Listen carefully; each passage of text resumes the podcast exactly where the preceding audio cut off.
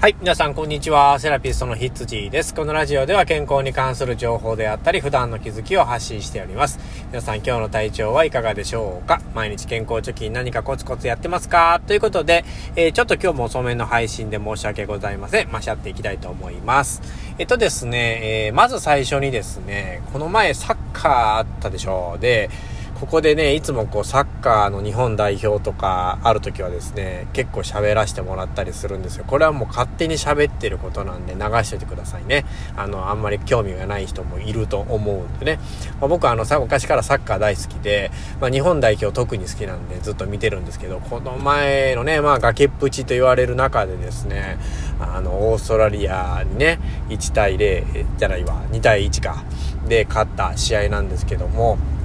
まああのね、田中碧っていう選手がね、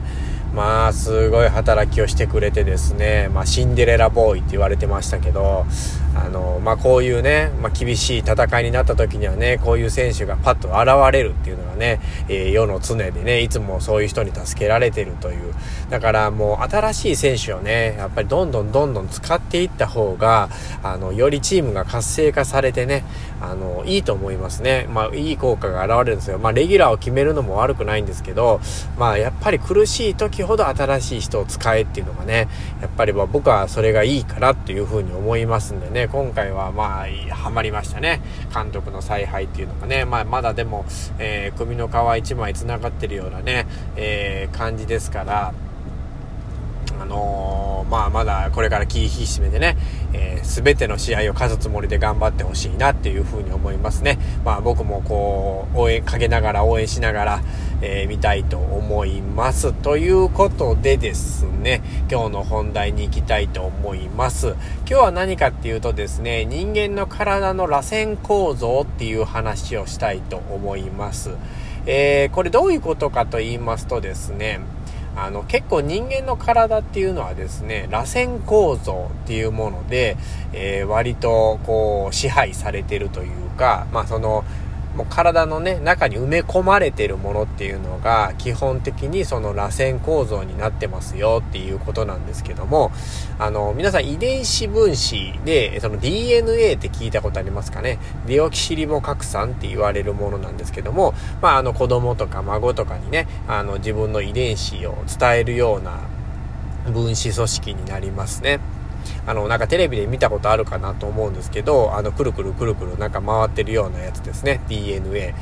はい。で、これがね、まあ、いろんなこう生態とか、まあ、する上でもね、割とこう関連してる部分が実はあったりするんですね。で、人間の体っていうのはですね、えー、まあ、肩こりとか腰痛とか、まあ、痛いところとか、まあ、たくさんありますよね、足とかでも。まあそういった時にですね、患者さんに、えー、どこが痛いですかって聞いた時にですね、結構右足が痛いですって言った人が、左肩が凝ってますっていうケースがめちゃくちゃ多いんですよ、実は。まあ例えば、まああの、右の股関節が痛い人が左の背中痛いですとかっていうのがね、多いんです。これまあ、螺旋というよりは、あの、ハスって言った方が分かりやすいと思うんですけれども、あの、左右、右左、右左っていう形で、上下上下でこう分かれてるんですね、実はね。まあ、そういうケースが多いっていうことなんですね。まあ、もちろんですね、あの、右ばっかり痛いとか、左ばっかり痛いっていう患者さんはもちろんいますけれども、あの、結構ね、あの、整骨院に来られるような方ぐらいであればですね、ハスの症状が出てる人っていうのが、えー、実は多いんですね。まあ、これがですね、あの、まあ、人間の体のね、DNA と少し関係があるような、えー、ことになってきます。はい。えー、っとですね、これが、まあ、どう関係がね、あるのかっていうのはですね、まあ、まず簡単な例で言うとですね、まあ、歩く時に右手が出たら左足が出ますよね。右手が出て、右足が出たらロボットなので、まあ大体こう、ハス回にね、動かすと。まあ結構螺旋で体をね、いろんな使い方をしてるんですよ。人間っていうのはね、体を動かすときに、まあ言ったらねじりが入ってるっていうことですね。まあ上下左右の動きもあるけれども、あのねじりの動きも入れながら、いろんな体の使い方をしているっていうことなんですよ。で、このねじりの動きが入ることで、まあ交互、左右のね、あの、ハスカイの、あの、硬さであったり、痛みっていうのが出てきますよ、っていうことなんですね。で、えっ、ー、と、これはね、まあ僕が経験上思うことなんですけれども、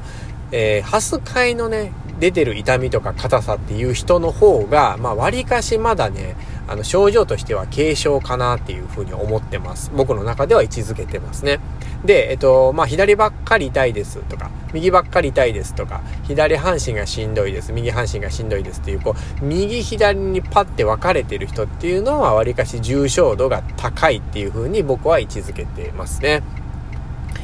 うん、まあ、えっと、ハスカイに体が使えてないっていうところで、あの、まあ、重心がね、まあ、どっちかに寄りすぎてるっていうところで、えー、まあ、悪いと思うんですけれども、まあ、20日に出てるが体がね、まあ、きっちりねじりの動きも使えてて、まあ、あの、まあ、どっちかに寄ってるっていうのはあるかもしれないんですけれども、まあ、一応20日には体が使えてるので、まあ、正常な働きはしてるのかなっていうふうに考えてます。ちょっと伝わりにくいかなって思いますね。自分で喋っててもちょっとややこしくなってますので、あの、聞いてる皆さんは分かりづらいかなと思うんですけど、なんとなくのイメージでお願いします。で、それでですね、まあ、そのセラピストの人に向けてなんですけども、まあ、あの、普通にね、まあ、そのマッサージしてるとか、